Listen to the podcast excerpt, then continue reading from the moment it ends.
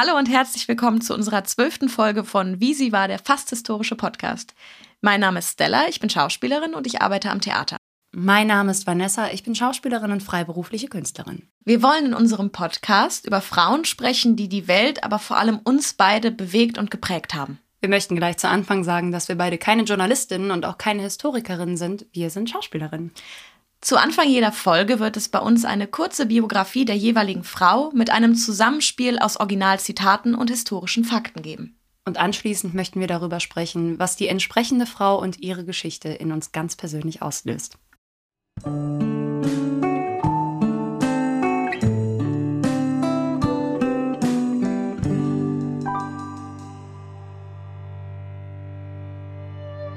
Unsere Sinne verwenden wir oft, als wären sie selbstverständlich.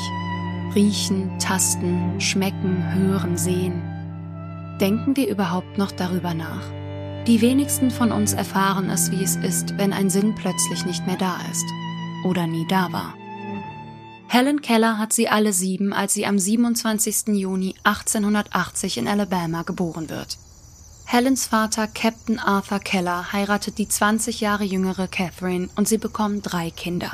Helen und ihre jüngeren Geschwister Mildred und Philip. Aus der ersten Ehe bringt der Vater die jungen James und William mit. Mit nur 19 Monaten erkrankt Helen an einer unbekannten Krankheit und verliert daraufhin ihr Hör- und Sehvermögen. Fortan lebt sie, wie sie es selbst sagt, in einem Meer aus dichtem Nebel. Kurz darauf hört sie auf, wie andere Kinder in ihrem Alter zu brabbeln oder mit lautmalerischen Äußerungen zu kommunizieren. Doch das kleine Mädchen hilft sich selbst mit Handzeichen aus und entwickelt, bis sie sieben ist, über 60 Home Signs, die es ihr ermöglichen, mit den Sehenden und Hörenden zu kommunizieren. Ich bewegte meine Lippen und gestikulierte heftig, natürlich ohne Erfolg. Dies machte mich mitunter so wütend, dass ich mit den Füßen stampfte und schrie, bis ich erschöpft war. Ich, die ich blind bin, ich kann den Sehenden nur dies eine ans Herz legen. Gebraucht eure Augen so, als ob ihr morgen erblinden müsstet. Zwar kann sie Familienmitglieder anhand der Vibration ihrer Schritte unterscheiden und ihre eigene Sprache reicht für das Nötigste, doch Helen fühlt sich eingeschlossen. Das Gefühl, nicht verstanden zu werden, äußert sich in Frustration und Wutanfällen. Helens Mutter Kate stellt Kontakt zum Perkins Institut für Blinde her, in der Hoffnung, ihre Tochter könnte ähnlich wie Laura Bridgman, die als erstes taubblindes Kind eine bemerkenswerte Kenntnis der englischen Sprache besitzt, erlernen, sich besser mit anderen zu verständigen. Am 5. März 1887 setzt Anne Sullivan, eine gerade einmal 20 Jahre alte Lehrerin, das erste Mal einen Fuß auf Ivy Green und tritt in das Leben der jungen Keller. Helen sagt später, dass dies der Tag ihres Seelengeburtstags war. Der wichtigste Tag, an dem ich mich in meinem Leben erinnern kann. Das ist der, an dem meine Lehrerin Anne Mansfield Sullivan zu mir kam. Das erste Wort, das die Siebenjährige in ihre Hand gemalt bekommt, ist Doll. Mit viel Geduld malt Anne die Buchstaben auf Helens Handfläche. D, O, L, L. Doch Helen versteht nicht, was Anne ihr sagen will. Zunächst sind die Bewegungen in ihrer Handfläche noch ein Spiel. Ich wusste ja nicht einmal, dass ich ein Wort buchstabiere, geschweige denn, dass Worte existieren. Ich bewegte einfach meine Finger wie eine, eine affenartige Imitation. Anne Sullivan verlangt auf einmal ganz andere Dinge von Helen. Helen macht sonst das, was sie will. Wie ein kleiner Wirbelwind tanzt sie dem Haushalt Keller auf der Nase herum und niemand ist da, um sie zu stoppen. Ihre Wutanfälle wurden ertragen und geduldet, Tränen mit Kuchen getröstet. Anne aber will, dass Helen sich wie jedes Kind benimmt. Stillsitzen, wenn es verlangt wird, mit Messer und Gabel essen, sich waschen und saubere Kleidung anziehen, ohne zu murren. Doch die gemeinsame Arbeit ist müßig und Helen wehrt sich gegen die neue Person, die sie aus ihrem gewohnten Umfeld und ihrer Familie zu reißen scheint. Es soll dann eines Nachmittags die sanfte Berührung von Wasser sein, welches über Helens Hand fließt und ihr zu verstehen gibt, dass die Zeichen in ihrer Hand mehr sind als Spielereien und die neue Person keine böse Gestalt, die sie bloß dazu zwingt, zivilisiert am Tisch zu sitzen. Und dann plötzlich verspürte ich ein nebeliges Bewusstsein wie von etwas Vergessenem. Eine Erregung wiederkehrender Gedanken. Und irgendwie wurde mir das Geheimnis der Sprache enthüllt. Da wusste ich das W-A-T-E-R, W-A-T-E-R, das wunderbare, kühle Etwas bedeutete, das über meine Hand floss. Dieses lebendige Wort erweckte meine Seele, gab ihr Licht, Hoffnung, Freude, befreite sie. Alles hatte einen Namen. Und jeder Name brachte einen neuen Gedanken hervor. Als wir ins Haus zurückkehrten, schien jeder Gegenstand, den ich berührte, vor Leben zu beben. Helen ist plötzlich ganz wach. Sie kommuniziert mit ihrer Außenwelt und hat endlich ihre eigene Stimme. Ein Jahr nach Anns Ankunft entschließen Helen und ihre Eltern, dass sie auf das Perkins Institut für Blinde geht. Hier lernt sie fleißig weiter, eignet sich mehrere Sprachen an und kann anhand von ertasteten Lippenbewegungen Wörter erkennen und imitieren. Ab 1896 besucht die junge Keller die Cambridge School und erwirbt hier zur Jahrhundertwende ihre Zulassung fürs College. 1904, im Alter von 24 Jahren, erhält sie als erste taubstumme Frau den Bachelor of Arts an der Harvard-Universität. Bereits 1903 veröffentlicht die junge Frau ihre Autobiografie Die Geschichte meines Lebens. Ein Mensch, der schwerbehindert ist, der lernt seine verborgene Kraftquelle doch erst kennen, wenn er wie ein ganz normaler Mensch behandelt wird. Keller wird zur Aktivistin und kämpft für mehr Anerkennung von Menschen mit Seh- und Hörbehinderungen. Später wird sie ihre ganze Familie gegen sich aufbringen, weil sie sich auch verstärkt für die Rechte der People of Color engagiert. Im Laufe ihres Lebens wird sie 14 Bücher veröffentlichen und zahlreiche Artikel und Reden verfassen, welche für ihre Intelligenz und Courage noch heute bekannt sind. Mein Optimismus beruht nicht auf der Negation des Bösen, sondern auf dem frohen Glauben, dass das Gute überwiegt und auf dem mächtigen Willen, immer mit dem Guten Hand in Hand zu arbeiten. Ihre Freundin, Weggefährtin und Lehrerin Anne bleibt über die Jahre immer an Helens Seite. Auch als Anne 1905 John Macy heiratet, trennen sich ihre Wege nicht, sondern sie leben gemeinsam in Forest Hill in Queens. Ach, Sicherheit. Das ist eh ein Irrglaube. Sie kommt in der Natur nicht vor. Das Leben ist entweder ein aufregendes Abenteuer oder gar nichts. Doch 1914 erkrankt Anne und Polly Thompson, eine junge Schottin ohne jegliche Erfahrungen mit taubblinden Menschen, hilft der Familie im Haushalt. 1916 verliebt sich Helen in den jungen Schriftsteller und Sozialisten Peter Fagan und geht eine heimliche Verlobung mit ihm ein. Zur gleichen Zeit verstirbt ihr Vater. Helens Mutter, die über die Zeitungen von Helen und Peter erfährt, untersagt diese Verbindung und zwingt ihre Tochter öffentlich auf die Verlobung zu verzichten. Helen ist von diesem Verlust schwer getroffen und flüchtet sich in ihre Arbeit. Im Jahr 1924 beginnt Helen ihre Zusammenarbeit mit der American Foundation for the Blind. Helen, Anne und Polly bereisen gemeinsam die Welt, um sich für die Rechte von tauben und blinden Menschen einzusetzen. 1936 stirbt Anne Sullivan im Beisein ihrer Freundinnen. Fortan haben Keller und Polly ihren festen Wohnsitz in Connecticut, reisen aber weiterhin in mehr als 35 Länder und fünf Kontinente in elf Jahren. Im Zweiten Weltkrieg besucht Helen zusätzlich die Soldaten, welche erblindet oder gehörlos in die Militärkrankenhäuser zurückkehren und setzt sich für die Rehabilitationsdienste ein. Dies bezeichnet sie später als die krönendste Erfahrung ihres Lebens. 1960 stirbt auch Polly Thompson. Nur ein Jahr später erleidet Helen ihren ersten Schlaganfall und zieht sich aus dem öffentlichen Leben zurück. Auch an der Zeremonie 1964, wo sie mit der Presidential Medal of Freedom ausgezeichnet wird, kann sie nicht mehr teilhaben. Helen Keller stirbt am 1. Juni 1968 kurz vor ihrem 88. Geburtstag im Schlaf. Ihre Asche wird neben ihren Wegbegleiterinnen Anne Sullivan und Polly Thompson beigesetzt. Der Tod ist nichts anderes, als von einem Raum in den anderen zu gehen. Aber für mich gibt es einen Unterschied. Denn in diesem anderen Raum, da werde ich sehen können. Helen Keller war die erste taubstumme Frau mit einem Ehrendoktortitel in Harvard.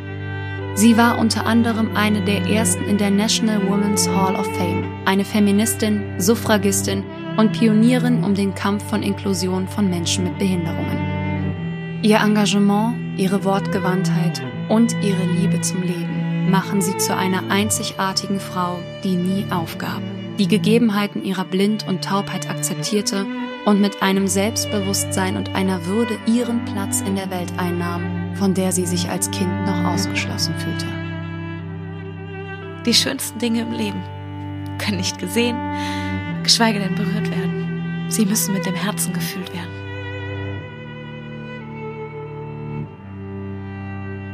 Folge Nummer 12, was soll ich sagen? Schon wieder schockverliebt. Wir möchten gleich zu Anfang sagen, dass wir zwei sehr treuen ZuhörerInnen sehr gerne danken wollen dafür, dass sie die Folge vorgeschlagen haben weil ich kannte Helen Keller gar nicht. Du ja schon. Also eine von den äh, Zuhörerwünschen war tatsächlich meine Schwester, weil wir beide in der Grundschule, also dass unserer Grundschullehrerin unabhängig voneinander zu verdanken haben, dass wir von Helen Keller in der Grundschule schon gelernt haben. Also dass uns da erzählt wurde eben, dann haben wir auch das, ich habe das der Stella schon erzählt, ich habe in der Grundschule tatsächlich dieses Fingeralphabet gelernt. Ich konnte meinen Namen buchstabieren, ich konnte fragen, wie geht's dir und so. Und das ist einfach für mich eine sehr prägendes Projektzeit mhm. aus der Grundschule gewesen. Und ich weiß, meine Schwester hatte das auch. Und ist aber faszinierend. Helen Keller ist in Amerika, kennt jeder diesen Namen. Mhm. Und in Deutschland ist das wirklich ein sehr, sehr unbekannter Name. Ich muss dann auch direkt mir selber eingestehen, dass ich, was das angeht, relativ ungebildet bin. Also, weil für mich war die erste Visualisierung von dieser Taublindensprache und dieser Zeichensprache mit den Händen deine Erklärung, aber auch der Film von 1962. Und ich bin ganz ehrlich, ich hatte vorher, ich kenne die Braille-Schrift und ich weiß auch, dass man sich mit Händen verständlich machen kann. Aber trotzdem hat mir immer diese Visualisierung davon gefehlt. Also ich freue mich einfach wahnsinnig auf das Gespräch mit ja. dir, weil es einfach total spannend und vielseitig ist und das ist, also wir hatten das ja auch schon bei Audrey und so, aber das ist wirklich, das ist, wir haben über Helen recherchiert und das war wirklich, hat die nicht gemacht. Das hat die nicht auch noch die gemacht. Die war doch nicht alles. Die, die, hat, die hat doch nicht gegen alles was gesagt und gegen alles eine Meinung gehabt, also im positiven Sinne. Und die war doch jetzt nicht auch noch eine Soze. Ja, in Amerika. Also wirklich, ich freue mich und deswegen ja. stelle ich dir jetzt unsere Anfangsfrage. Stella, was ist denn dein Partyfact über Helen Keller? Mein Partyfact und ich habe diesmal bewusst einen gewählt, weil ich, vielleicht man merkt es ja auch so langsam, dass wir auch mehr bereit sind, uns eine Meinung zu bilden und auch diese Lautstärke äußern. Und ähm, ich habe einen Fakt oder einen Partyfact rausgesucht, der mich einfach wütend gemacht hat, aber auch so, da möchte ich wirklich dann auch jemanden auch ein bisschen hauen. Jetzt erzähl doch. Ja, ist doch gut, aber ich wollte das nur erklären, warum ich ihn gewählt habe. Und zwar, Helen hat sich ja äh, bei Harvard beworben und sie hat ja einen sehr, sehr komplizierten Bewerbungsprozess durchlaufen. Das macht jeder Harvard-Student, aber natürlich dadurch, dass sie taubblind ist, hat sie bestimmte Hilfe gebraucht. Sie hat bestimmte, manche Prüfungssachen wurden angepasst. Und sie hat dann die Zulassung bekommen, auch mit Auszeichnung. Also sie hat wirklich grandios bestanden. Und dann hat Radcliffe, die Frauenuniversität von Harvard, gesagt, ja, du hast jetzt die Zulassung bekommen, ja, aber überleg dir das doch nochmal mit dem Studium. Du hast doch jetzt allen bewiesen, dass du in der Lage bist zu studieren. Das heißt doch jetzt nicht, dass du wirklich studieren musst.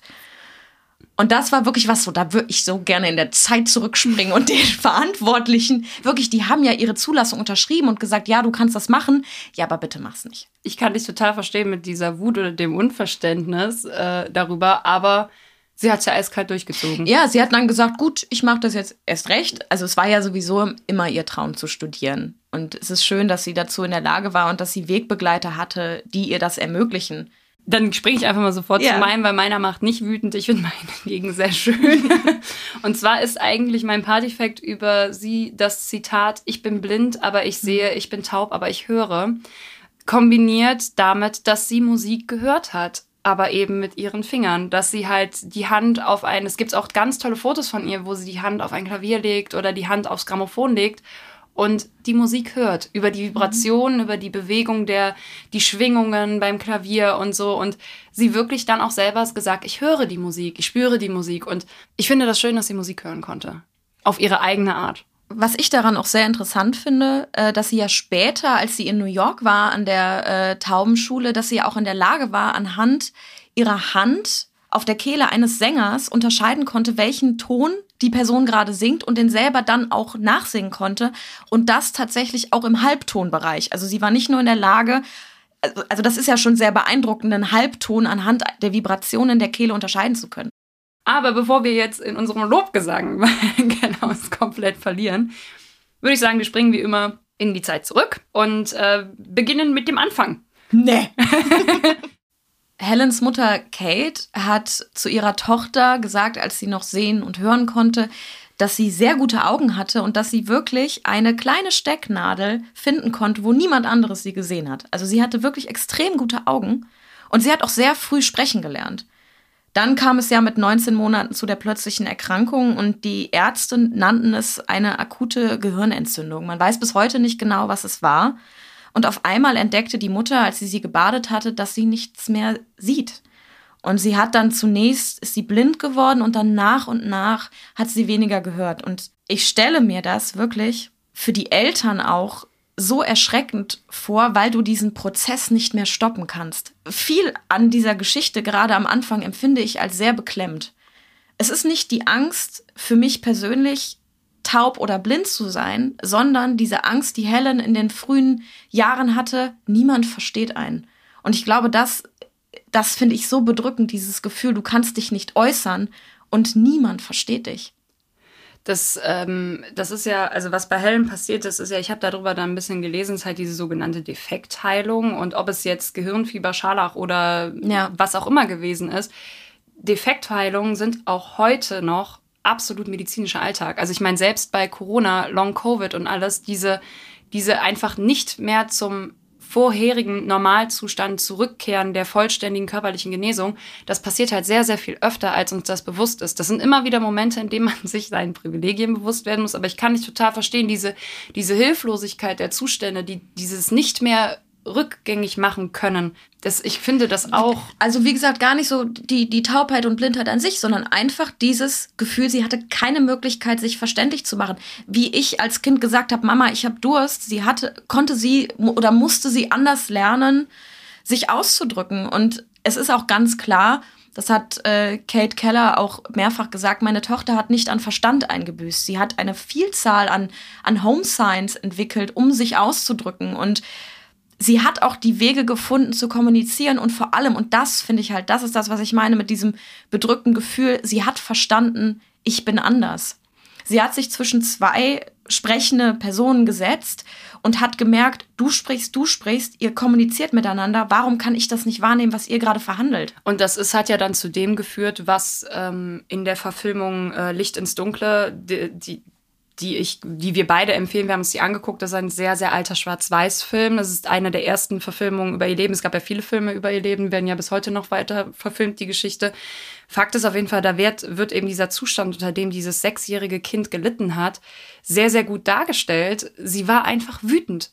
Sie hatte in dieser Hilflosigkeit, in dieser Verzweiflung, hatte dieses Kind unfassbare Wutanfälle, gepaart mit der Hilflosigkeit der Eltern, die dann ihre Behinderung genutzt haben, um zu rechtfertigen, dass sie sich aber eben auch so verhält. Also nach dem Motto, sie hat eben diese Behinderung und deswegen im Film wird es jetzt so dargestellt, darf sie mit den Händen essen, das Essen um sich schmeißen und und und, aber alle anderen haben gesellschaftliche Geflogenheiten, an die man sich halten muss. Aber ihre Wutanfälle waren halt nicht nur, ich schmeiß mit Essen um mich, sondern die hat jetzt sich um sich getreten. Wir kommen ja jetzt gleich auch auf N zu sprechen. Die hat der Zähne ausgeschlagen. Also wirklich, ja. wir reden hier nicht von, ich bin ein bisschen wütend und ich habe ein bisschen Turpsusanfall, sondern wirklich das Kind, wie man das dann ja auch kennt, die haben dann, die lassen dann ja eine Kraft los in ihrer ja. Kontrolllosigkeit, wo du ja auch als Erwachsener denkst, wie soll ich dieses Kind festhalten? Das ist schon, also ich, gut, dass dann jemand kam und gesagt hat, dieses Kind braucht Regeln und dieses Kind muss Anstand lernen.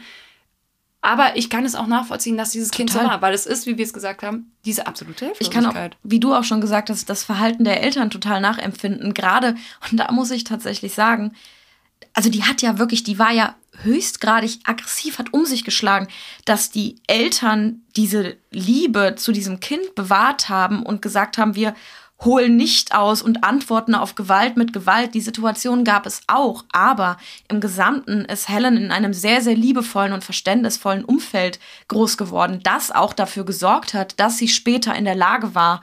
Und das darf man, glaube ich, auch bei Helen nie vergessen. Sie war ein ein, ein begnadeter, begabter Mensch, aber sie hatte auch das Glück und das Privileg, in eine, in eine Familie und eine Umgebung reingeboren zu sein, wo es ihr möglich war, diese Schritte zu gehen.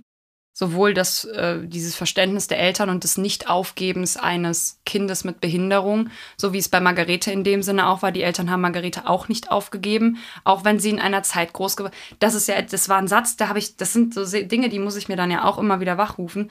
Sie ist in eine Zeit reingeboren, wo der Glaube noch schwerer wiegte, als es jetzt tut. Und die Leute sind damals der Überzeugung gewesen, wenn dir das Augenlicht genommen wird, dann ist das eine Strafe Gottes, mit der du leben musst. Und das ist, also das sind ja, das sind ja alles Überzeugungen, die in diese Zeit mit reinspielen. Deswegen wurden Menschen mit Behinderung damals ja auch nochmal teilweise ganz anders abgestempelt. Ja, auch dass, dass Kate Keller darum kämpfen musste, meine Tochter ist nicht schwachsinnig. Meine Tochter hat einfach zwei Sinne weniger. Das heißt aber nicht, dass sie an ihrem Verstand eingebüßt hat. Genau auch eine Sache, wo ich dachte, das gibt es doch nicht. Kate Keller hat sich ja dann sehr für ihre Tochter eingesetzt und ist dann an Alexander Graham Bell gelangt, der selber eine taube Frau hat. Und kurz zur Erinnerung, Alexander Graham Bell ist der Erfinder des Telefons.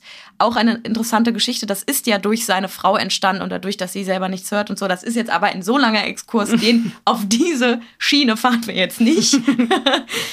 und ähm, er hat, also Bell hat selber Gehörlose unterrichtet und zwischen den beiden entstand eine jahrelange Freundschaft bis zu Bells Tod. Also zu den Freundschaften, die äh, die, die Frau hatte.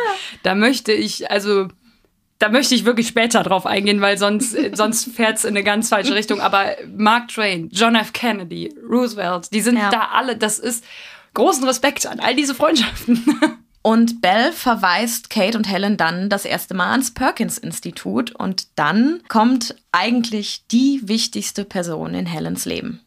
Sie bezeichnet ja diesen Tag, wo Helen zu dem Zeitpunkt sechs Jahre alt ist, als den Geburtstag meiner Seele. Das haben wir auch in der Biografie schon so benannt, dass das der Tag ist. Aber ich finde, das eine sehr, sehr schöne Bezeichnung, dass sie es selber auch so sieht. Aber bevor wir jetzt über diese Begegnung mit Anne sprechen, würde ich dich einmal ganz kurz bitten, uns einen mini kurz gerafften Exkurs über Anne zu geben.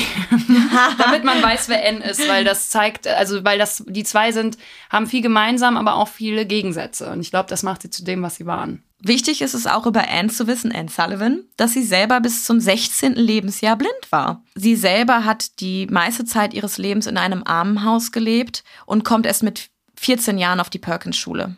Sie ist, als sie auf die Perkins-Schule kommt, verlumpt, verarmt, verwaist und sie kann gerade einmal ihren eigenen Namen buchstabieren. Der Vater hat die Familie Sullivan im Stich gelassen, als die Mutter vor vier Jahren gestorben war.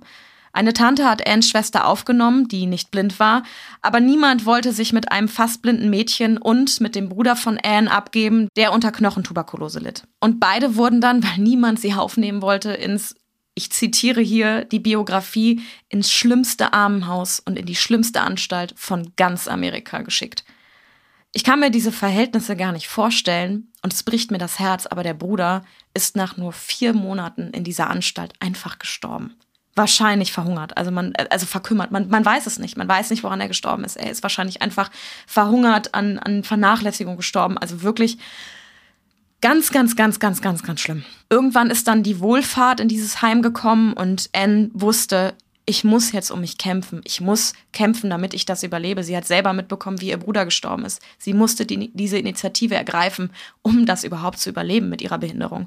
Sie hat dann den verantwortlichen Inquisitor gebeten, bitte, ich möchte auf eine Schule für Blinde. Dieser hat das tatsächlich äh, gestattet und sie ist dann auf die Perkins-Schule gekommen. War da auch eine Ausnahme, weil sie, wie gesagt, durch dieses Armenhaus selber an Verwahrlosung gelitten hat, selber kaum, also sie konnte ja wirklich gar nichts sehen, sie konnte nicht schreiben, sie konnte nicht buchstabieren. Und erstaunlicherweise, oder was heißt bemerkenswerterweise, ist aus Anne eine sehr selbstbewusste, fleißige und großherzige junge Frau geworden, die auch dann auf der Perkins-Schule ihren Platz gefunden hat und ihren Abschluss gemacht hat.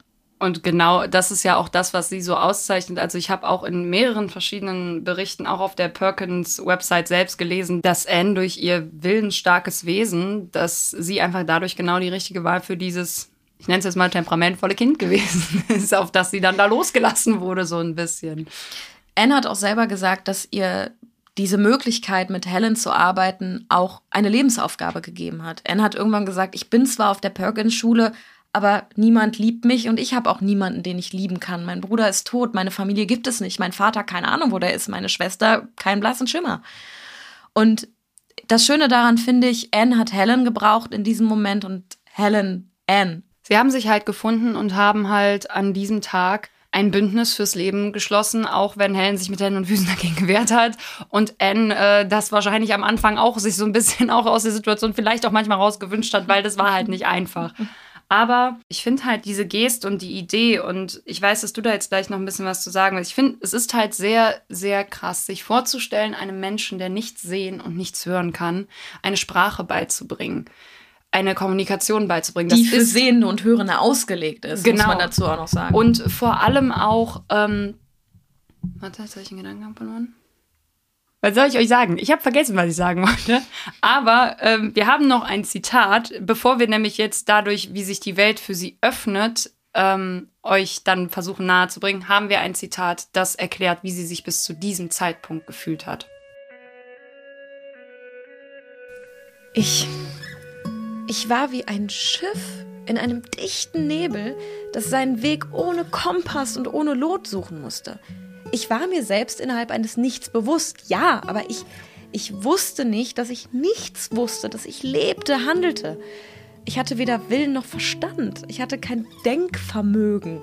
Ein Phantom in einer, in einer Nichtwelt. Und jetzt weiß ich auch wieder, was ich sagen wollte durch dieses Zitat. Und zwar ist es, vor allem war man ja da noch an einem Anfangsstadium, eben was auch das Unterrichten von Taubblinden oder Sehbehinderten oder oder oder betrifft. Man wusste nicht, was in taubblinden Menschen vor sich geht. Eben weil auch die Kommunikation mit taubblinden Menschen noch so schwierig gewesen ist, wusste man nicht, wie denken die, wie sehen sie die Welt, wie nehmen sie die Welt wahr. Und das finde ich dann so faszinierend, dass natürlich auch durch diese Kommunikation, die dadurch stattgefunden hat, es hat ja, sie hat ja den Weg für so viele Menschen geebnet. Und das finde ich, ja, das finde ich daran so faszinierend, in seiner ganzen Summe. So leid mir das tut, wenn ich das Zitat von ihr äh, höre, weil ich den Zustand, den kann ich mir nicht vorstellen. Nein, ich auch nicht. Und ich verstehe auch, warum sie um sich schlägt. Also das ist ja wirklich, ich würde wahrscheinlich nichts anderes machen. Bevor wir euch jetzt die absolute Fingerfertigkeit von dem Fingeralphabet und äh, dieser Form der, ähm, der Kommunikation erklären, legen wir euch ans Herz. Da gibt es tolle Berichte, die das erklären, tolle Dokumentationen, die das zeigen. Es ist auch sehr, sehr beeindruckend. Vor allem finde ich immer beeindruckend, wie schnell das ist. Ja. Das ist. Äh, das Aber das ist wie ein Musikinstrument spielen. Das sind Automatismen, die du so irgendwann lernst. Du und ich ja, natürlich. Reden. Auch gleichzeitig. Ja. wir verstehen uns trotzdem. Aber dann kam ja der berühmt-berüchtigte Tag, 5. April 1887. Sehr, sehr kurzer Zeitraum, aber äh, eigentlich der Helen Keller-Moment, auf den ja dann auch der Film hinausläuft, für bis zu ihrem Zeitpunkt, bis zu ihrem kurzen sechs Jahre Leben äh, altes, ich glaube, ihr wisst, was ich sagen will. Es war ein sehr prägnanter Moment. Möchtest du den erzählen, den, den Moment? Den Wassermoment oder Ja, den, natürlich, den Du bist schon beim Wassermoment. Ach so, wolltest du was anderes sagen? Schon, ja. Okay, gut, dann erzähl was anderes. Ich wollte eigentlich vom ersten Tag der Ankunft erzählen. Ach so, ja, dann erzähl doch vom ersten weil, Tag. Weil den finde ich auch schön. Ähm, okay, dann darfst du das erzählen. Ein kleines, so süßes Detail, das mich einfach berührt hat, ist, dass Anne im Perkins-Institut, bevor sie zu Helen gereist ist, eine Puppe gebastelt hat. Und zwar mit allen Mädchen, die am Perkins-Institut gelebt haben, inklusive Laura Bridgman, die ja auch die erste taubstumme Frau war, die, wie wir eben schon in der Biografie angeschnitten haben, das englische Alphabet beherrscht hat. Es ist nicht das englische Alphabet, es ist das, ist das griechische, ne? Ja. Ist das griechische Alphabet, aber ihr wisst, was ich meine. Auf jeden Fall. Ähm, die Laura ist so ein zweischneidiges Schwert. Also einerseits natürlich eine sehr beeindruckende Frau. Ich will auch nur gar nicht, gar nicht lange auf sie eingehen. Ich will einfach nur sagen, dass Laura Bridgman der erste Fall war, auch der Fall war, von dem Kate Keller sich hat inspirieren lassen, beim Perkins-Institut anzufragen. Auch der Fall, anhand dessen Anne versucht hat, also mit den gleichen Methoden hat sie auch bei Helen versucht, ihr die Sprache beizubringen. Das möchte ich nur kurz einmal sagen. Und noch ein kleines Detail, was ich ganz sympathisch fand. Anne dachte auch, sie ist nicht qualifiziert genug. Also der Klassiker. Sie dachte halt, sie ist gar nicht in der Lage, Helen das alles beizubringen. Hat sich dann sehr in die Studien von Dr. Howe eingelesen, der auch das Perkins-Institut gegründet hat. Und ist dann auf zu Helen. Und was möchtest du sagen? Ich weiß nicht, ob der, also ich meine den Vergleich gar nicht abfällig, aber sie ist halt halt genauso eine störrische Ruhe wie Diane sie hat sich halt eine Lebensaufgabe gemacht und hat gewusst, ich muss jetzt erstmal dieses, dieses kleine, hilflose Wesen knacken ja. und dann kann ich ihm helfen. Das ist, da musste ich jetzt gerade irgendwie sofort mhm. dran denken, dass Diane eben okay, bei Diane waren es fünf Jahre, aber, aber dass sie halt gesagt hat, ich, ich ertrage die Schläge und die Bisse und das Anspucken ja. und alles. Und Anne war auch beim ersten, beim ersten Ankommen auf dem Hof Ivy Green, war sie auch sehr nervös, weil sie nicht wusste, oh Gott, ist das Kind nicht vielleicht doch auch, hat es nicht doch auch eine geistige Beeinschränkung? Was kann das Kind überhaupt? Man wusste ja auch gar nichts dadurch, dass der Kontakt zu Helen ja über Brief äh, zustande gekommen ist, auch sehr sporadisch. Es war einfach nur, wir brauchen jemanden, wir suchen jemanden, habt ihr jemanden, schickt ihn vorbei. Und dann ist Anne ja wirklich ins absolut Ungewisse gefahren, war dann auf diesem Hof und war halt vom Anfang an sehr begeistert von Helen, weil sie sofort verstanden hat, das Kind ist richtig intelligent. Das erste Mal, wo sie es gemerkt hat, war wirklich, als sie, sie hat ihren Koffer mitgebracht, hat ihn hingestellt. Helen war sehr neugierig und dann hat sie, weil im Koffer waren natürlich so kleine Naschwaren und Süßigkeiten, hat sie Helens Hand genommen, sie auf ihre Wange gelegt, hat angefangen zu kauen und Helen hat sofort verstanden, oh, in dem Koffer sind Süßigkeiten. Mm. Und dann ging es weiter mit dem allerersten Wort, was Helen gelernt hat, was sie noch nicht verstanden hat. Das war Puppe, wie eben schon angeschnitten.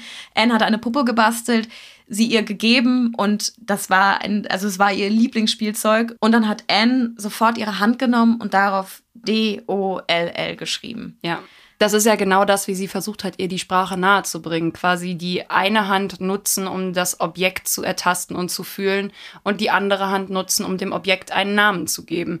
Und das Faszinierende ist ja, dass Helen quasi unmittelbar diese Handbewegung nachahmen konnte, aber eben einfach noch nicht kombiniert hat im Kopf. Sie hat es halt, zusammen. genau, sie hat es halt als Spiel wahrgenommen. Jetzt beginnt etwas, was Helen und Anne irgendwie immer begleiten wird und das ist halt leider aller Anfang ist schwer der Kampf von Anne Helen, diese Bewegung beizubringen und auch vor allem ein Leben beizubringen, was sich nun mal an bestimmte Konventionen anpassen muss, dass man sich nicht, wenn sie in eine Norm äh, wenn sie in eine Gesellschaft eingegliedert werden möchte, der sie ernst nimmt, der sie als, als vollwertiges Mitglied wahrnimmt. Ich will, möchte jetzt hier nicht sagen, dass sie als taubblindes Mädchen kein Mitglied dieser Gesellschaft ist, sondern einfach, dass sie, wenn sie lernen möchte, dann muss sie sich anpassen.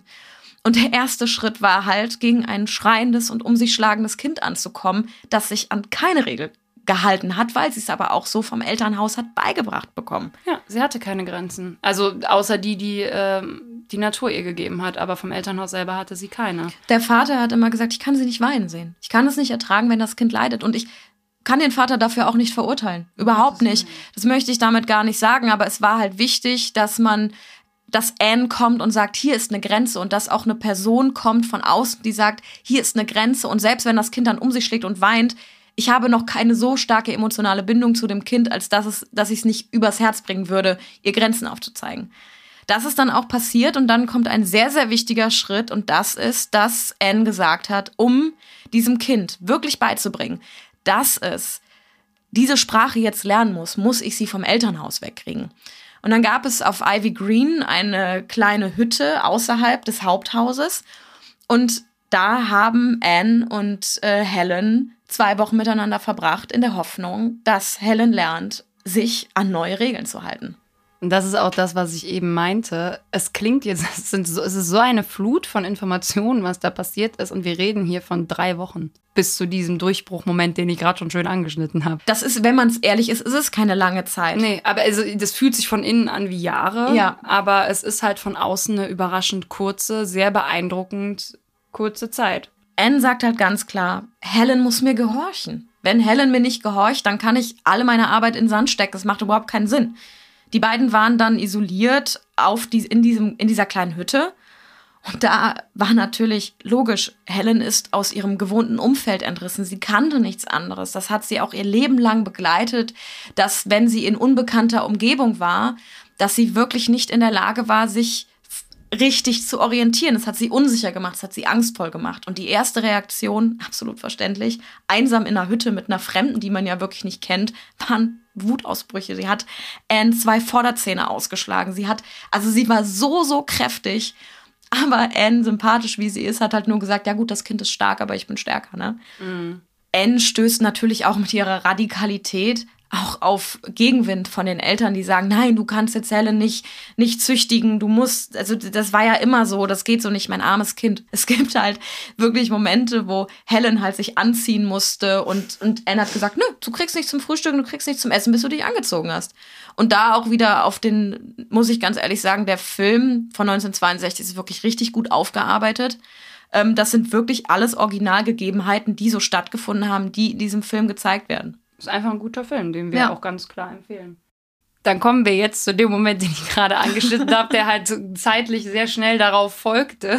Es ist halt irgendwie manchmal faszinierend, manchmal kann man ein paar Jahre, Jahre springen und manchmal sind mhm. drei Wochen so ereignisreich. Ja. Aber dann eben der 5. April äh, 87, sie ist sechs Jahre, sie kennen sich ein paar Wochen und um es ganz simpel zu erzählen, ist es, sie stehen draußen an der Pumpe bei ihrem Elternhaus. Sie haben keine Ahnung schon, wie viele Schlägereien hinter sich. Äh, sie hat ihr schon mehrere Buchstaben, mehrere Worte in die Hand buchstabiert und dann fließt aber eben das Wasser über Helens Hand. Warum genau das der Schlüsselmoment ist, man weiß es nicht, aber es ist halt dann genau so wie ähm, Anne es bei allen Sachen versucht hat. Das Wasser fließt über Helens Hände und in die eine Hand buchstabiert Anne langsam und schnell Water und auf einmal begreift dieses Kind, das ist das Wort und ab da, und das ist ein Zitat, das ich von Anne einfach mag, dass sie gesagt hat, alles musste jetzt sofort einen Namen haben. Also weil ja. dann Helen eine absolute Reizüberflutung gekriegt sie hat den Boden angefasst, sie hat die Pumpe angefasst, das Gras und hat immer ihre Hand hingehalten, hat gesagt, ja. bitte sag mir, was das heißt. Also ja. hat symbolisiert, ich will verstanden. Ja. Dieser Schlüsselmoment ist halt so bewegend. Und auch hier, ich kann wieder nur den Film empfehlen, der ist wirklich ganz, ganz schön visualisiert. Genau, und dann ist es halt auch so, dass äh, dann wirklich innerhalb von wenigen Monaten sie einen Wortschatz aufgebaut hat, der unglaublich ist. Sie hat ihre ganzen selbstproduzierten Home Signs, die sie vorher benutzt hat, um zu sagen, ich habe Hunger oder das ist meine Mama oder oder, die hat sie alle nach und nach aufgegeben, weil sie die richtigen Worte dafür ja. gelernt und verstanden hat. Ja. Sie hat eine Form der Kommunikation entwickelt, die ja dann auch wirklich die Kommunikation ist, die sie dann ihr Leben lang genutzt hat und weit darüber hinaus. Ja. Sie hat, äh, sie konnte Lippen lesen, sie hat von Menschen dann wirklich vom Gesicht abgetastet, sie ist auch viel feinmotorischer dann geworden mhm. und so. Sie hat, glaube ich, dann einfach darin auch in sich selbst ein Vertrauen verstanden, ich kann das schaffen. Und dann eben, wie ich das auch eben gesagt habe, hat sie es ja nicht nur auf Englisch gelernt, sondern Französisch, Deutsch, Griechisch, Latein, alles Mögliche. Also ja. die hat ja auch, da gab es ja kein, also genug hat in ihrem Wortschatz definitiv. Nein, das gab es nicht. Das hat die nicht gelernt. die Reaktion der Familie finde ich halt auch sehr berührend. Eigentlich war da, wo auch die Eltern verstanden haben, okay, was gerade hier losgetreten wurde. Helen ist dann nach Hause gekommen und hat dann wirklich, war dann in der Lage, jedes Familienmitglied am Esstisch anhand, sie hat ihn angefasst, konnte den Namen buchstabieren. Sie war auf einmal wirklich, sie hat angefangen zu leben. Ja, deswegen Geburtstag ihrer Seele. Deswegen nennt sie die Begegnung ja auch so. Anne stellt sich dann die Frage, würde Helen aber jemals eine komplette Unterhaltung führen können?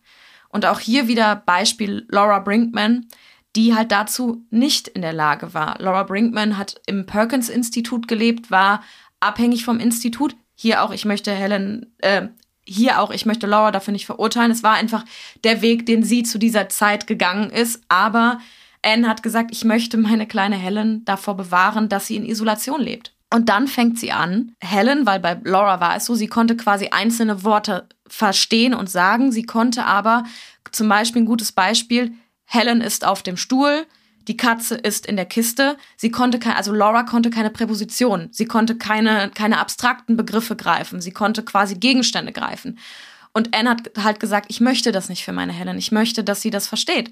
Und dann hat sie angefangen, Helen Geschichten vorzulesen, also mit ihren Zeichen, und hat dann Präpositionen benutzt, indem sie zum Beispiel Helen auf den Stuhl gesetzt hat.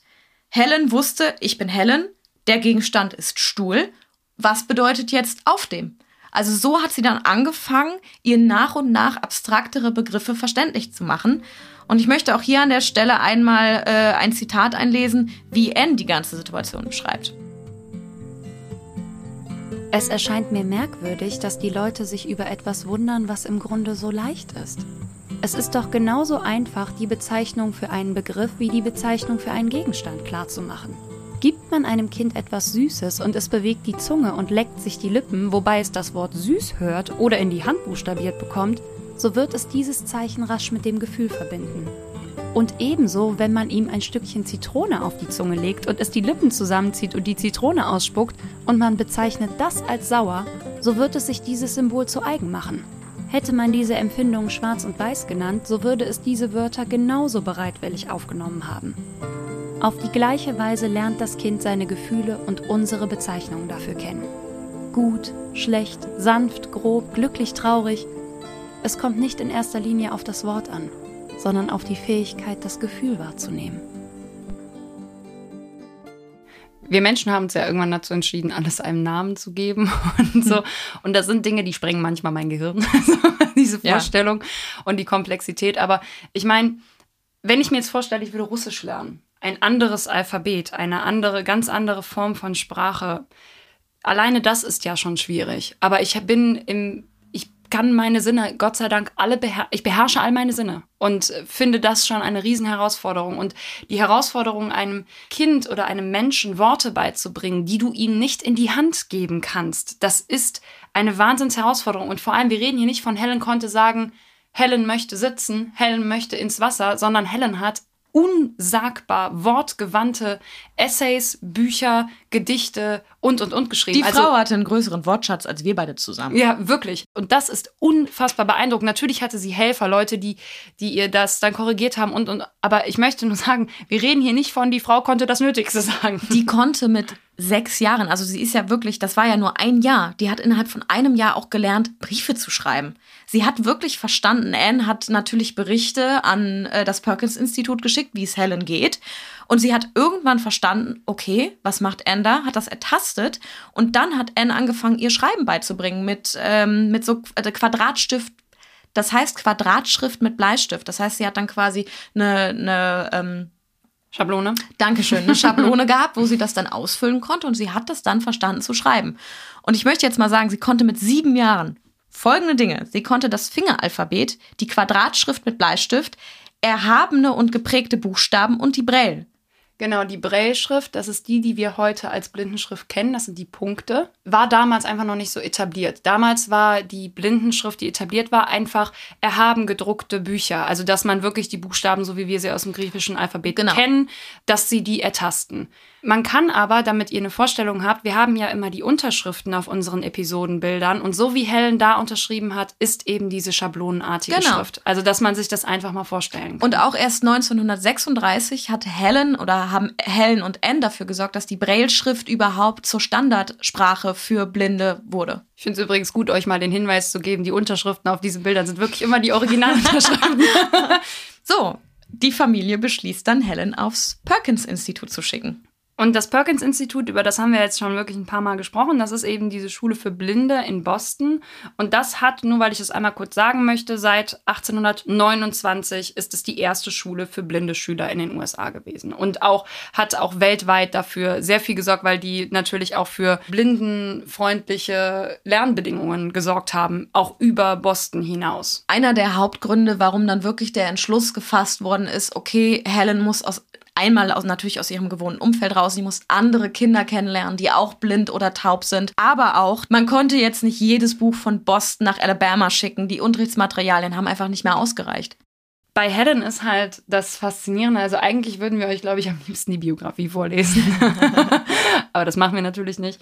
Aber mein Lieblings, eins meiner Lieblingsdetails ähm, an Perkins für mich war, dass ähm, natürlich, es ist so logisch, aber dass sie halt ein Tastmuseum haben mit ja. Vögeln und Faltern und allen möglichen Tieren und dass sie, das war auch eins von Helens Lieblingsorten, neben der Bibliothek und so natürlich, aber das ist halt so, ich meine, ich kenne das als Kind, dass du, dass du durch so Museen gehst, Erlebnismuseen, und du greifst in diese dunklen Schächte rein und fühlst, welche Haut von welchem Tier das oh, ist. Neandertal-Museum. Oder zum Beispiel, oder ist das ist eine Schlangenhaut, das ist eine Elefantenhaut mhm. und so. Das ist ja total spannend. Und für sie ist das aber wirklich die Welt sehen, die Welt verstehen. Ich fand das so toll, dieses Tastmuseum. Sie hat auch im, im Perkins-Institut, also Einerseits war das Perkins-Institut für sie natürlich das erste Mal unter Gleichgesinnten, das erste Mal in einem Rahmen, der mich wirklich noch mehr versteht als Anne und, oder was heißt als Anne, aber als meine Familie.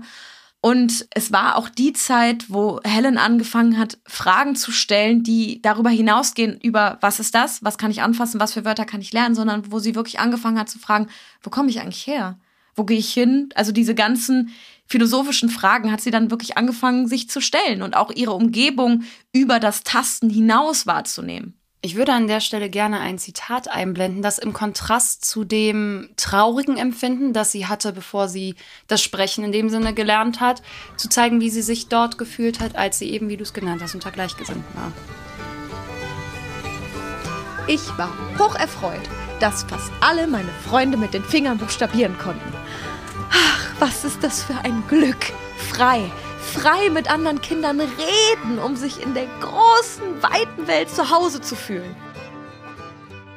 Hier entsteht auch für Helen das erste Mal das Gefühl, ich möchte auch sprechen lernen. Sie erfährt dann von einem norwegischen Mädchen, das das erlernt hat durch Ertasten an der Kehle und äußert jetzt auch das erste Mal den Wunsch, ich möchte sprechen lernen. Und auch wenn es ihr Leben lang schwer war, sie zu verstehen, hat sie es auch nie aufgegeben. Helen wird jetzt auch durchs Perkins-Institut ein Phänomen. Also sie wird zum Wunderkind. Und sie hat dann irgendwann einen Status an dieser Schule, der ja fast heiligen Status hatte. Der Schulleiter Mr. Anagnos hat sie wirklich verherrlicht. Er hat jedes Mal Jahresberichte geschrieben und die veröffentlicht und jedes Mal war Helen dieses absolute Wunderkind, was sie ja auch war. Und dann kam der große Downfall. Skandal von einem elfjährigen Mädchen. Skandal, Plagiatsvorwürfe.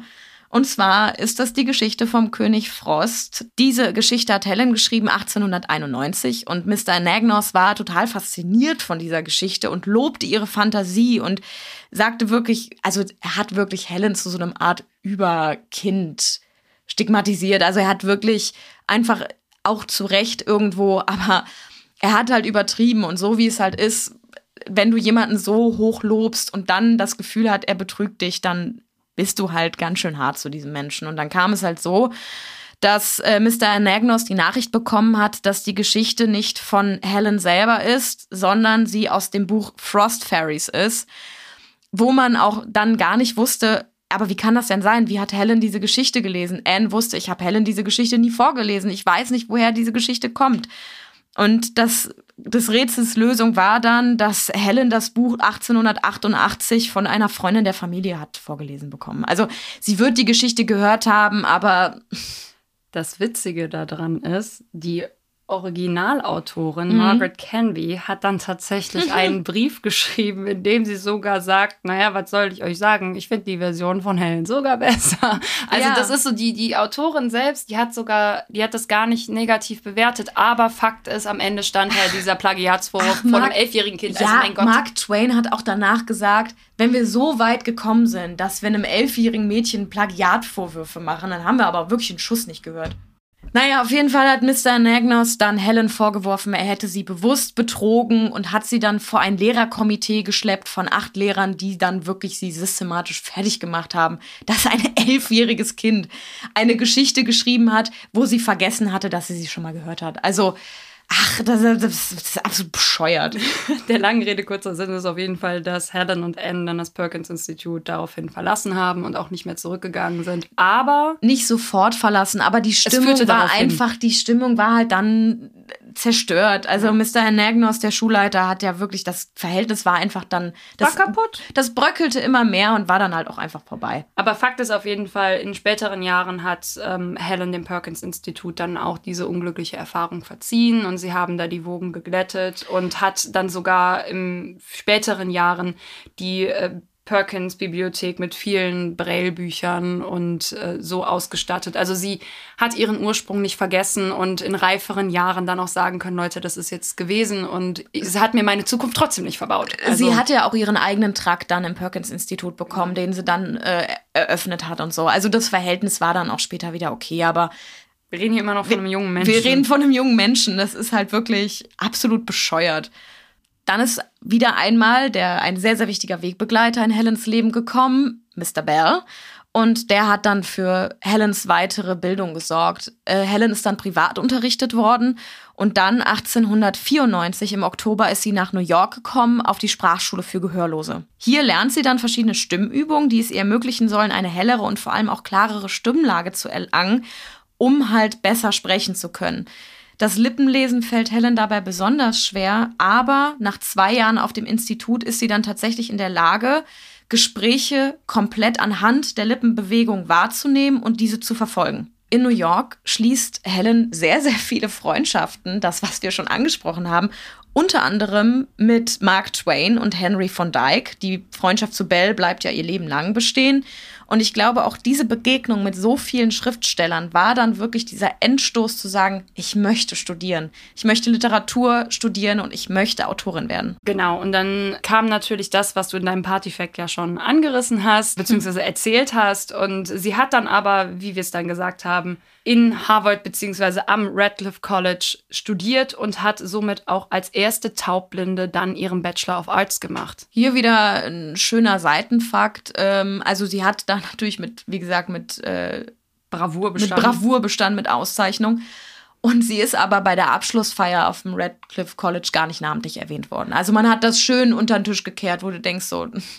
Vor allem, sie hat von 1900 mit 20 angefangen dort zu studieren bis 1904 und hat in der Zeit natürlich auch schon ihre ersten Essays und ihre erste Autobiografie, The Story of My Life, veröffentlicht und so, was total beeindruckend ist. Ich möchte zu Harvard nur kurz sagen, weil ich das sehr zwielichtig finde, wie die Schule damals mit so beeindruckenden Menschen umgegangen ist. Aber Harvard hat das dann in dem Sinne gewürdigt, dass sie ihr 1955 dann natürlich die Ehrendoktorwürde äh, zugesprochen haben. Und das ist auch nicht ihre einzige Ehrendoktorwürde, die sie bekommen hat. Also sie hat wirklich das äh, in, in Berlin, in, in Johannesburg, in Glasgow, in, in so vielen verschiedenen Orten wurde sie ausgezeichnet mit dem Ehrendoktortitel. Wir haben ja jetzt wirklich schon einige Frauen, die den Ehrendoktortitel bekommen haben. Diana hat ihn ja zum Beispiel auch gekriegt.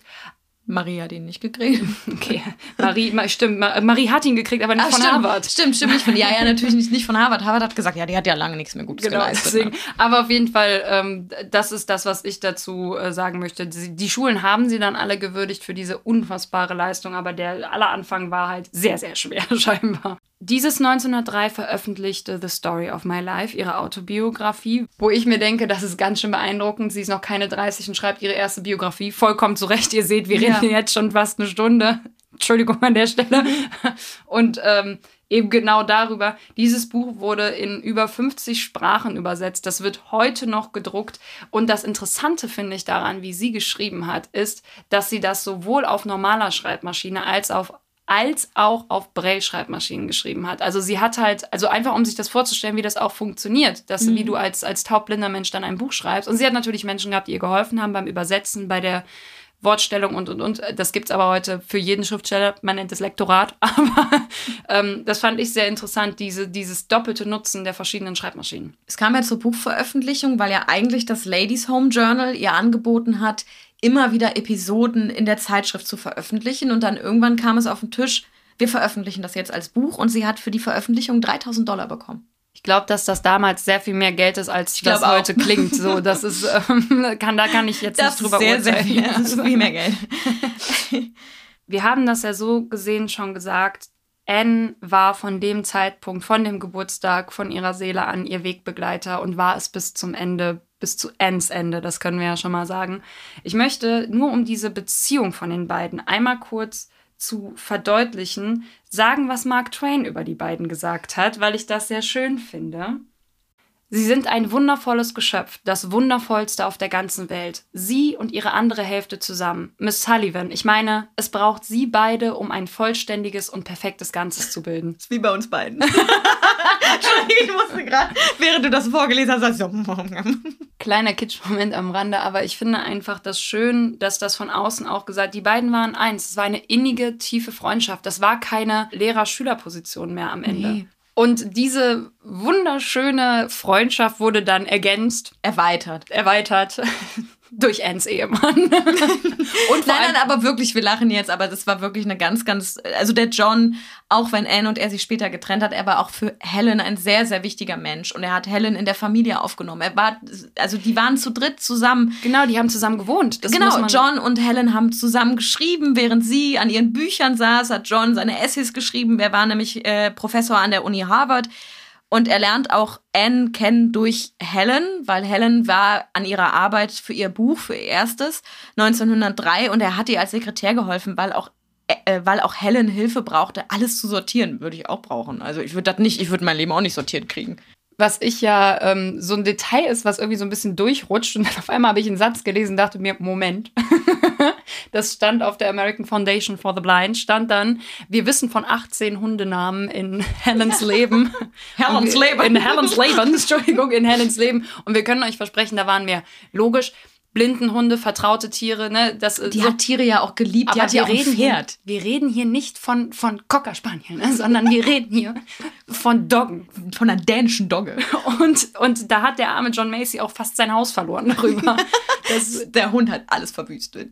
Also ich glaube, dass es jetzt in diesem Durcheinander aber trotzdem rauszuhören, Anne und John Macy haben geheiratet und Helen hat mit ihnen aber zusammen gewohnt in einem Haus. Sie hatten einen gemeinsamen Haushalt ich bezeichne es die ganze Zeit als Ménage à trois, aber es war keine Ménage à trois. Aber ich habe das irgendwie immer wieder so bezeichnet. Naja, auf jeden Fall hatte Helen dann einen Hund. Sie hat ihn über eine Zeitungsannonce gefunden, weil eine Frau gesagt hat, ich kann diesen Hund nicht mehr halten, ich weiß nicht wohin damit. Weil der so groß ist wie ein Kalb. Ja. Apropos Kalb. Die drei haben ja in einem Haus in Boston gelebt. Das war ja eine Farm. Und äh, da muss man sagen, da haben vor allem Anne und Helen sich ein bisschen überschätzt. Die konnten natürlich diesen Hof gar nicht bestellen. Äh, Helen wollte Tiere haben, das war aber nicht möglich. Und dann hat sie gedacht, okay, komm, wenn ich kein, kein Galb und kein Schaf haben kann, dann hole ich mir einen riesigen Hund. Und dieser Hund, und ist angekommen an dem Haus. John Macy hat ungefähr einen Herzinfarkt bekommen, hat gesagt, das geht so nicht. Der das Hund, ist kein Hund. Der, das ist kein Hund, das ist ein Pferd. Der, der Hund, das Hundpferd muss draußen bleiben. Helen und Anne haben gesagt, das geht nicht, der ist Teil unserer Familie, der bleibt drin.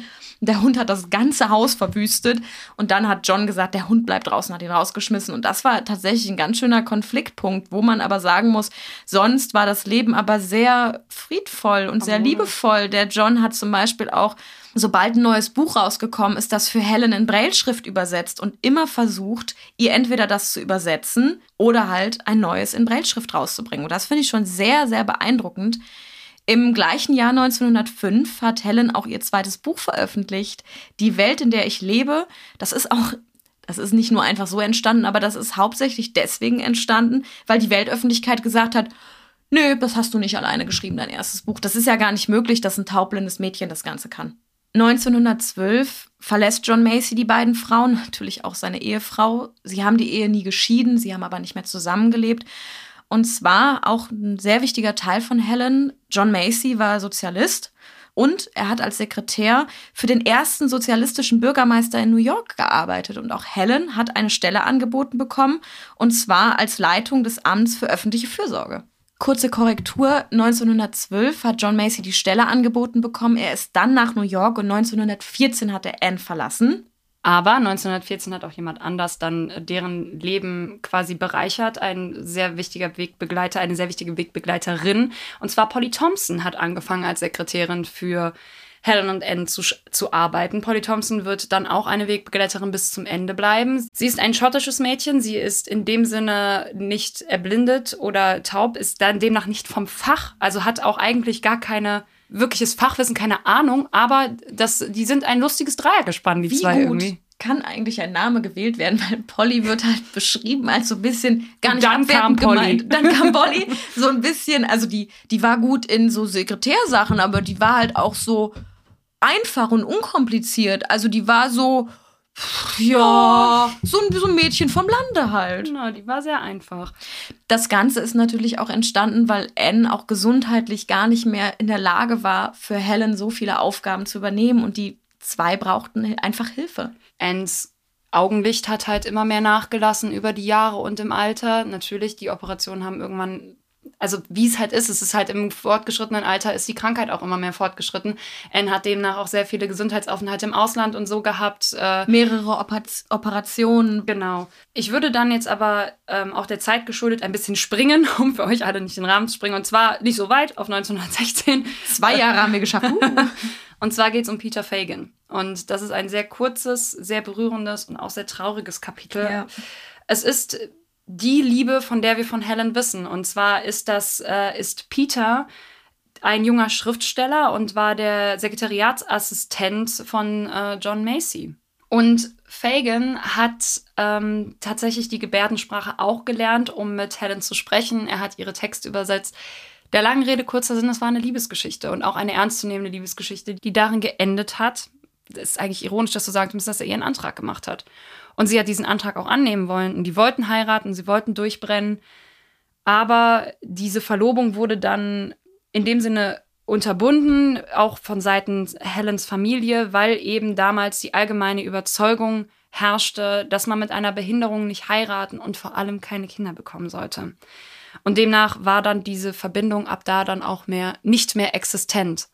Die Mutter hat halt dann auch Peter Fagan des Hauses verwiesen und die, die Sache war da vorbei. Und ich möchte an der Stelle ein weiteres Zitat von Helen gerne einblenden. Das ist ein Tagebucheintrag von Helen, wie sie diese Situation wahrgenommen hat. Welchen irdischen Trost gibt es für jemanden wie mich, dem man das Schicksal eines Ehemannes und die Freude der Mutterschaft verwehrt hat? Im Moment scheint meine Einsamkeit eine Lücke zu sein, die immer immens sein wird.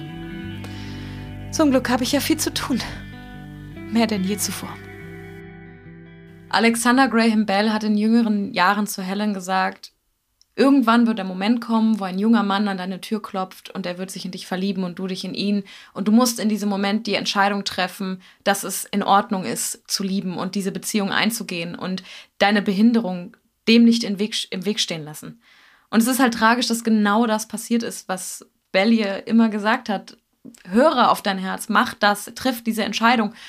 Und Helen wurde es leider, leider verweigert von ihrer Familie, von irgendwo auch von allem, was dann darauf noch folgte, jemals eine Beziehung einzugehen. Das Schöne an ihr ist, weswegen natürlich ist das schade, dass sie die Liebe in dem Sinne, also die, die romantische Liebe in dem Sinne nicht erfahren hat, aber an Lebensaufgaben hat sie auf jeden Fall nicht gemangelt. Ja. Wie sie es auch in dem Zitat sagt, du, ich habe Gott sei Dank genug zu tun. Ähm, hat sie ja dann, um Gottes Willen, das ist ja unglaublich. Bei der gibt es ja nicht nur eine Foundation und Organisation, weiß ich, sondern bei der gibt es ja, das ist ja, das ist ja eigentlich nicht selber. Die, die Reisen, die die gemacht hat, auch um die ganze Welt. Genau, und diese Reisen hat sie halt vor allem im Auftrag für die American Foundation for the Blind gemacht. In dem Zusammenhang haben ja sehr viele Reisen stattgefunden. Und diese Zusammenarbeit mit der American Foundation for the Blind hat eben 1924 begonnen. Aber nicht nur für Helen, sondern auch für Anne. Also ich meine, das war ja eh dann ein, ein zusammengewachsenes Gespann. Und und Helen hat halt wirklich über 40 Jahre für diese Organisation gearbeitet. Und ich habe da eine sehr interessante Frage auf der Website von der Foundation gelesen. Und zwar, da wurde die Frage gestellt, wofür hat Helen sich mehr eingesetzt? Für, für blinde oder für taube Menschen? Und da wird das halt sehr schön erklärt, dass es halt eben verschiedene Sparten sind. Es gibt blind, es gibt taub und es gibt taubblind. Und das ähm, und eben die Foundation for the Blind hat natürlich seinen absoluten Fokus auf Erblindeten und sie hat aber immer versucht, dass da auch mehr Fokus auf taubblind und taub gelegt wird, aber dieser Hauptfokus war eben immer mhm. die Erblindung. Fand ich nur sehr interessant, das so zu lesen, dass sie zwar immer versucht hatten, sie hat es nie aus den Augen verloren, aber eben der Hauptmerk gerade dieser Foundation war eben bei den Erblindungen. Und dieses Reisen beginnt dann halt und über die Jahre bereist diese Frau halt die Welt. Also die Welt im Sinne von Irland, England, Japan, alles. Das ist ja die war ja, ja. überall und wurde auch überall ausgezeichnet, geehrt und toll. Einer der bemerkenswerten Reisen waren ja auch diese Japan-Reisen, wo sie ja wirklich Japan vor dem Zweiten Weltkrieg gesehen hat und einmal danach. Und das ist schon auch sehr beeindruckend. Ich glaube auch diese, darüber haben wir auch in den Vorgesprächen gesprochen, ein Mensch, der beide Weltkriege miterlebt hat, das ist unfassbar. Und dieses Leid dieser Kriege war für sie auch immer nicht greifbar. Und sie hat auch immer gesagt, ich möchte mich einsetzen dafür, dass die Geschädigten dieses Krieges, die Invalide sind oder was auch immer, ihr Augenlicht verloren haben oder nicht mehr hören können durch Bomben, die vor, an ihnen geplatzt sind und dadurch taub geworden sind, dass diese Menschen verstehen, dass das Leben nicht vorbei ist, dass ich das Beispiel bin, das fröhlich und glücklich lebt und perfekt durchs Leben, Leben kommt, ein besonderes und außergewöhnliches Leben lebt mit meiner Behinderung. Sie hat vor allem diese Besuche bei den erblindeten und gehörlosen Soldaten und Veteranen in den Militärkrankenhäusern bezeichnet als die krönende Erfahrung meines Lebens. Und ich finde diese Formulierung erstens auch wieder zeigt, wie respektvoll sie auch jeder Situation begegnet und äh, wie viel Hoffnung sie aber auch irgendwie immer versucht hat zu schenken. Für sie war Hoffnung und mhm. Optimismus. Ja, ich meine, sie hat einen, einer ihrer Essays heißt Optimismus und auf den werden wir auf jeden Fall am Ende noch eingehen, aus einem kurzen Ausschnitt darauf. Aber ich finde, dass halt dieses, dieser Einsatz für diese Rehabilitationsdienste und dieser ganze Mut, den sie dadurch verteilt hat, eben im Zweiten Weltkrieg auch, unfassbar. Das ist also, da ist, äh, finde ich, gibt es auch kein anderes Wort für. Das, ähm, sie hat halt immer an andere gedacht, aber vor allem an alle. So wie wir das gesagt haben. Es gab viele Worte in ihrem Wortschatz, aber es ist genug. Definitiv nicht. also das mag ich an ihr sehr. Dann kam aber 1936 und da ist Anne Sullivan gestorben. 1936 im Oktober.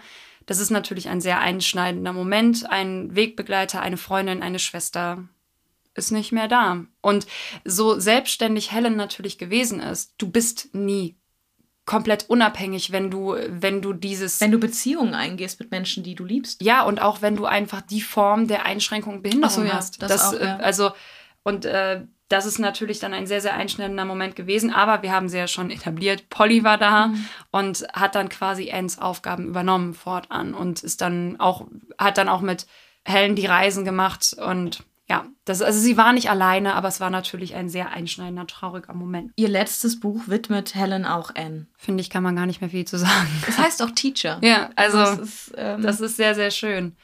Wie wir es dann, schon gesagt haben, Polly und Helen reisen um die ganze Welt für die American Foundation. Es sind mehr als 35 Länder, es sind fünf Kontinente in elf Jahren. Das sind sehr, sehr lange Aufenthalte. Wir reden jetzt auch nicht von mal eben ins Flugzeug steigen, so wie wir das heute kennen.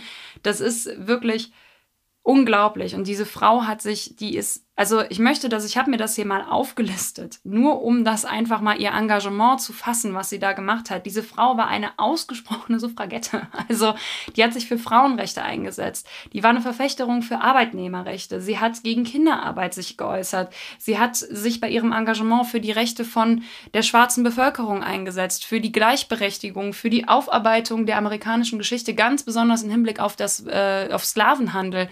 Es gibt nichts, worüber sie sich nicht geäußert hat hat.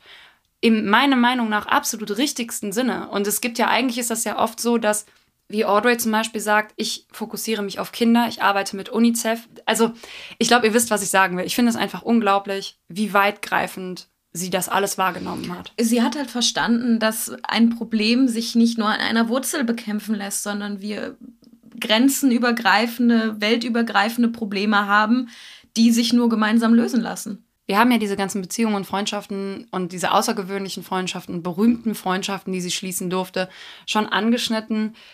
Ich möchte dann nur gerne ein Zitat von Kennedy, von John F. Kennedy einlesen, das über Helen gesagt hat, was ich sehr bezeichnend finde über das, was sie geleistet hat und wie anerkannt das auch in den Vereinigten Staaten war. Und zwar hat Kennedy gesagt, Sie gehört zu dieser auserwählten Gesellschaft von Männern und Frauen, deren Leistung bereits zu ihrer Lebzeit legendär geworden ist.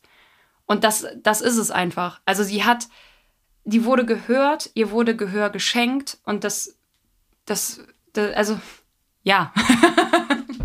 Helen Keller, meine Damen und Herren. Sie hat natürlich auch dann Hollywood-Luft geschnuppert, sowohl weil ihre Lebensgeschichte, ihre, ihre prägnanten drei Lebenswochen und so äh, verfilmt wurden. Auf den Film sind wir ja schon eingegangen. Dann ein Dokumentarfilm über ihr Leben, der später Helen Keller in Her Story genannt wurde, der mit dem Oscar ausgezeichnet wurde. Also wirklich, da war eine riesen Weltaufmerksamkeit. Und dieser Helen Keller in Her Story, der ist sogar auf YouTube abrufbar, ist ein sehr interessanter Film, weil du auch einfach, was ich an Helen mag, da haben wir auch schon ganz privat sehr viel drüber. Diese Frau strahlt irgendwie immer. Die sieht so, die strahlt so eine Ruhe aus. Also vor allem, wenn man im Kontrast sieht, dieses um sich schlagende, wütende Kind und dann auf einmal eine Frau, die auch ein Leuchten in den Augen hat, die, die einfach strahlt und ehrlich lächelt und das ist so süß, wie sie, ähm, das wird in der Dokumentation dann so schön gesagt, wie sie da durch ihr Haus tapst, sagt man halt, da wo einfach jeder Stuhl ihr Freund ist, ist sie natürlich auch total sicher. Sie weiß, sie kennt jeden Abstand und so, sie kann sich ganz anders bewegen, aber sie tapst auch durch ihren Garten für den Morgenspaziergang mit ihrem Hund und hält sich halt die ganze Zeit an einem Geländer fest, das quasi wirklich durch ihr, ihr über ihr ganzes Grundstück geht, damit sie halt diesen bekannten Weg gehen kann. Aber es ist einfach schön, ihr beim Leben zuzusehen, wie mhm. sie das auch sich dieses Leben so angeeignet hat und glücklich ist. Das ist ja auch das, was sie zu den Veteranen gesagt hat. Nur weil du nicht sehen kannst, heißt das nicht, du wirst nicht glücklich. Nur weil du eine Behinderung hast, heißt das noch lange nicht, dass du kein Anrecht auf Glück hast. Polly Thompson ist dann leider auch vor ihr gestorben, 1960. Es, wir springen jetzt ein bisschen durch, weil wirklich, wenn wir auf alles eingehen würden, es wäre zu viel. Jede Rede, jeder Brief, diese Frau hat über 400 Reden geschrieben alleine. Also wir verlinken euch in unseren Show Notes Quellen, wenn ihr weiter forschen wenn ihr weiter forschen wollt, lesen wollt, wir haben sehr schöne Biografien gelesen, die wir euch wirklich ans Herz legen. Genau. Und wie gesagt, Polly Thompson ist dann gestorben. Dann hat eine Krankenschwester Helen auf ihrem letzten Weg begleitet. Helen selbst hat dann einen Schlaganfall gehabt 1961 und hat ab da dann weiter zurückgezogen aus der Öffentlichkeit gelebt, hat aber sie trotzdem weiterhin noch geäußert. Also still war die in dem Sinne nie. Sie wurde sogar dann 1964, also noch zu ihren Lebzeiten, für ihr humanitäres Engagement ausgezeichnet. Und zwar mit der Presidential Medal of Freedom, was die höchste zivile Auszeichnung des Landes der USA ist. Und sie konnte an dieser Zeremonie leider nicht mehr teilnehmen, weil sie einfach körperlich schon so geschwächt gewesen ist und ist dann eben nach erfüllten 87 Lebensjahren am 1. Juni 1968 gestorben. Sie ist im Schlaf gestorben, sie ist eingeschlafen ein sehr, sehr langes Leben, ein sehr beeindruckendes Leben. Ich habe jetzt schon Gänsehaut, bevor ich es ausspreche. Sie wurde dann beigesetzt in der National Cathedral und ihre Asche liegt dort mit der von Anne und Polly. Also sie, die drei klucken auch jetzt noch zusammen und ich finde das schön. Und ich habe mir, wie ich das auch bei Margarete gemacht habe, rausgeschrieben, was auf ihrer Beerdigung, auf ihrer Grabrede gesagt wurde. Sie wird weiterleben. Sie ist eine der wenigen der unsterblichen Namen, die nicht zum Sterben geboren worden sind. Ihr Geist wird weiterhin bestehen bleiben, solange der Mensch lesen kann und Geschichten von der Frau erzählen wird, die der Welt gezeigt hat, dass Mut und Glaube keine Grenzen kennt. Und ich muss wirklich sagen, das ist, finde ich, ein sehr schöner Abschluss über, über sie und ich und ich sage direkt im ersten Satz, ich kannte die vorher also nein, nein, nein, aber man, ja, jetzt. ja, ja, ja, man kann ja auch nicht jeden Menschen kennen. Das Einzige, was ich jetzt noch kurz sagen möchte, ist ein letztes Zitat von Mark Twain, der gesagt hat, die beiden interessantesten Charaktere des 19. Jahrhunderts sind Napoleon und Helen Keller. Finde ich auch wieder eine sehr große Ehrung von Mark Twain selbst. Aber ich möchte nur ganz kurz was zum Nachwirken sagen. Und zwar gibt es, wie ich gesagt habe, diese 1000 Foundations, die man, auf die man gar nicht alle eingehen kann, die sich aber natürlich alle zur Aufgabe machen, das Leben derer zu verbessern, die unter Hör- oder Sehverlust oder unter beidem leiden. Das Nachwirken von Helen ist bis heute wichtig, hörbar und spürbar, auch in Deutschland.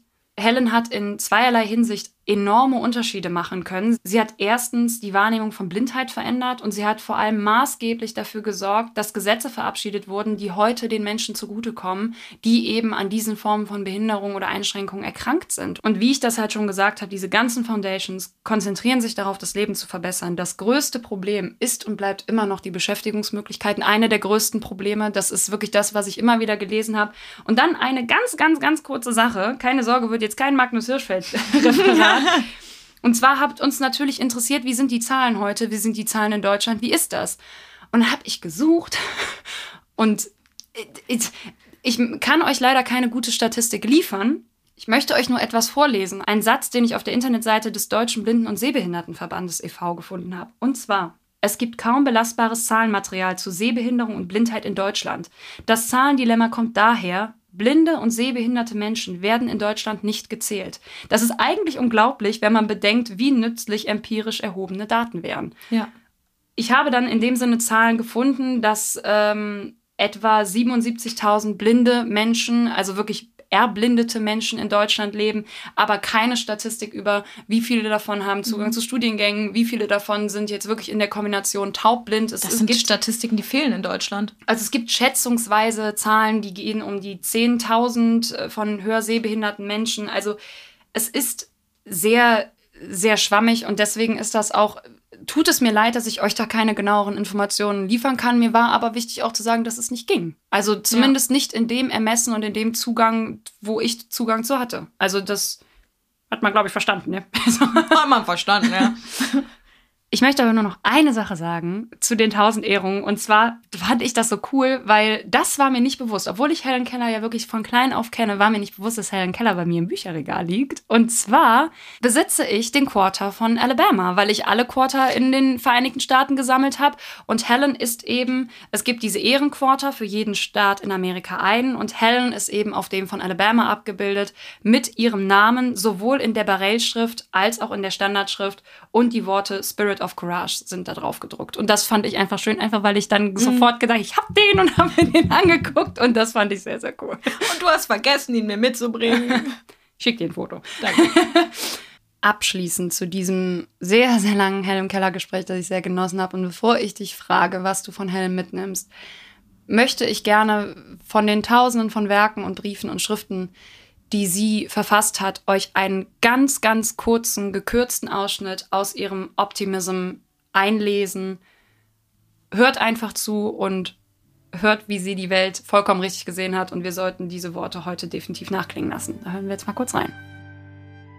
Es ist ein Fehler, immer nur über das Gute nachzudenken und das Böse zu ignorieren. Denn indem es die Menschen vernachlässigen, führt es zu weiterem Unglück.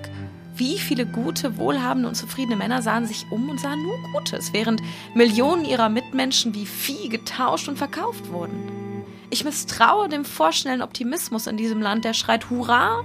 Das ist die großartigste Nation der Welt, wenn es Missstände gibt, die lautstark nach Wiedergutmachung verlangen. Mein Optimismus beruht also nicht auf der Abwesenheit des Bösen, sondern auf dem frohen Glauben an das Überwiegen des Guten. Mutlosigkeit hat hier keinen Platz. Und während ich in einem aufrichtigen und ernsthaften Optimismus im Sonnenschein stehe, malt meine Fantasie noch mehr glorreiche Triumphe auf dem Wolkenvorhang der Zukunft.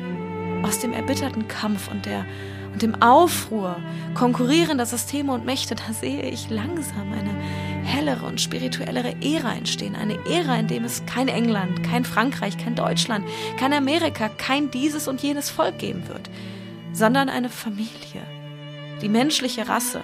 Ein Gesetz, Frieden, ein Bedürfnis, Harmonie, ein Mittel, Arbeit und ein Aufseher, Gott. Ich glaube, wir sollten so handeln, dass wir dem Zeitalter immer näher kommen, in dem kein Mensch mehr in Ruhe leben wird, während ein anderer leidet. Ich fand es einfach schön, in ihrem, in ihrem Fall mit ihren Worten quasi diese Sache abzuschließen, auch ein Werk von ihr zu würdigen, ein Werk, das zeigt, wie wortgewandt sie gewesen ist und auch, wie sie die Welt gesehen hat und dass sie alle Missstände gesehen hat. Und sie hat die Welt versucht, zu einem besseren Ort zu machen, als als die Welt es war, als sie sie kennengelernt hat. Und, und sie hat es geschafft. Ja. Und das ist ganz großartig und deswegen stelle ich dir jetzt die Frage zum Abschluss, Stella. Was nimmst du mit von Helen Keller? Wir brauchen mehr Helen Kellers. also es wird immer die Menschen geben, die den Weg ebnen für Menschen, die denen Unrecht widerfährt. Und ich bin dankbar für jede Frau, die wir machen können, die diesen Weg bereitet hat. Und auch Helen ist einer dieser Frauen, die mit, die positiv in die Zukunft blickt. Ich finde, du hast das sehr schön gesagt. Ich kann das, sehe das ganz genauso. Ich meine, wir müssen sie ja nicht aufzählen. Mach's jetzt trotzdem, Margarete, Lilly. Also, das ja. ist, ähm, das sind großartige Frauen. Was ich von ihr mitnehme, ist das Zitat: Ich bin dankbar, dass in einer unruhigen Welt kein Unglück die Rückkehr des Frühlings verhindern kann. Mhm.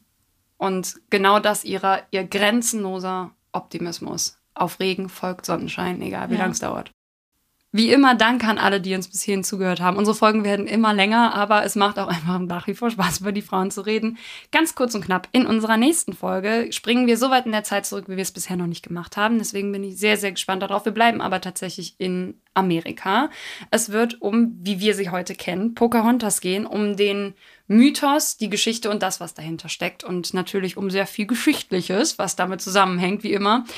Ich freue mich drauf und verweise ganz schnell, kurz und knapp, wie immer, auf unsere Social Media Kanäle war.podcast, Instagram und Facebook. Wenn ihr Inspirationen habt, schreibt uns gerne über diese Kanäle oder an war.web.de. Danke an der Stelle nochmal an unsere Hörerwünsche. Danke an alle Hörerwünsche, die uns auch weiterhin erreichen. Wir versuchen das alles abzuarbeiten. Und ich würde sagen, bis zum nächsten Mal. Oder hast du noch was? Nein! okay, gut, dann. Tschüss! Tschüss. Was war das? Was war das?